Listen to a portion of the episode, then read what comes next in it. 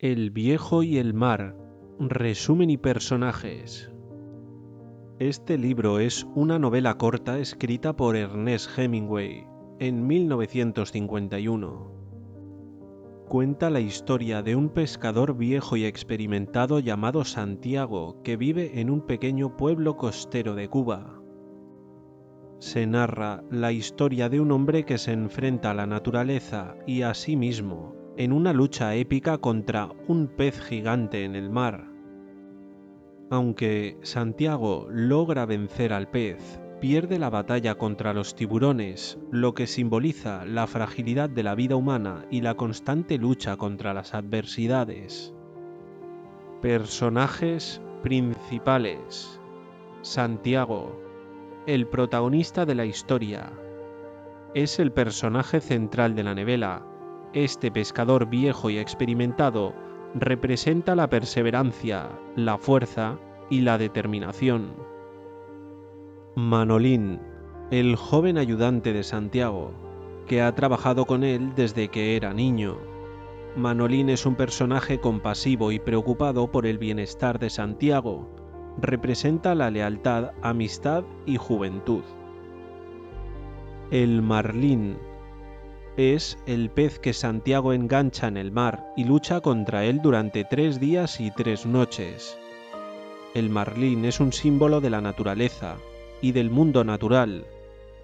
Representa un digno oponente para Santiago. Los tiburones son los depredadores marinos que atacan al marlín y amenazan la lucha de Santiago. Los tiburones representan los peligros y desafíos que enfrenta Santiago en su viaje y en la vida en general. Secundarios. Martín. Es el dueño de un café que les da café gratis a Santiago y Manolín.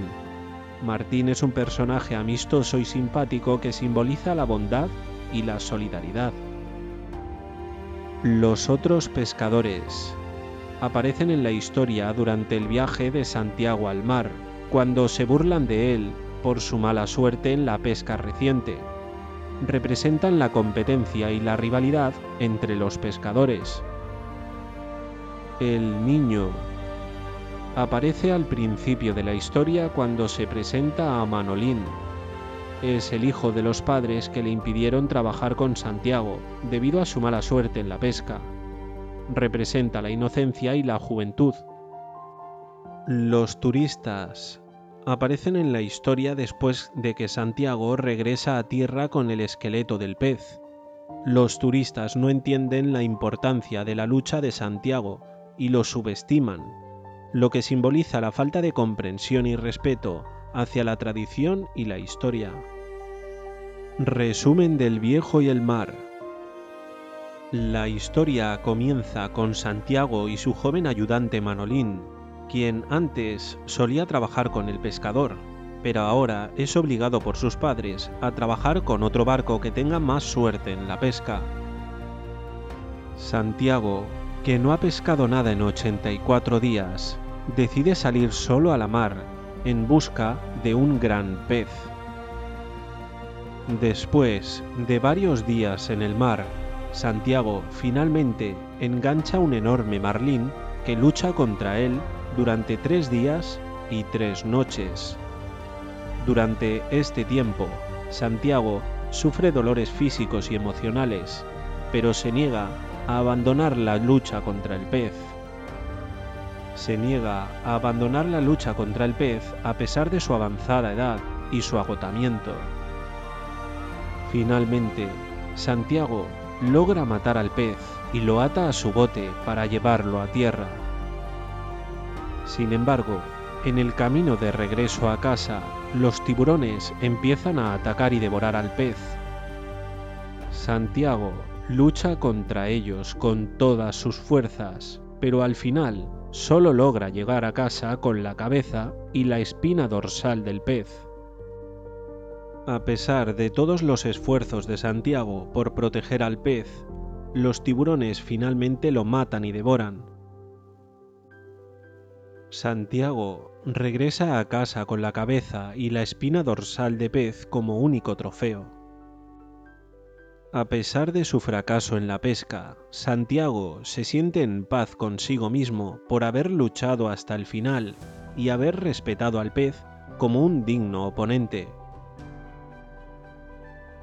Manolín entonces vuelve a su lado y se compromete a ayudarlo en futuras salidas de pesca, a pesar de las objeciones de sus padres.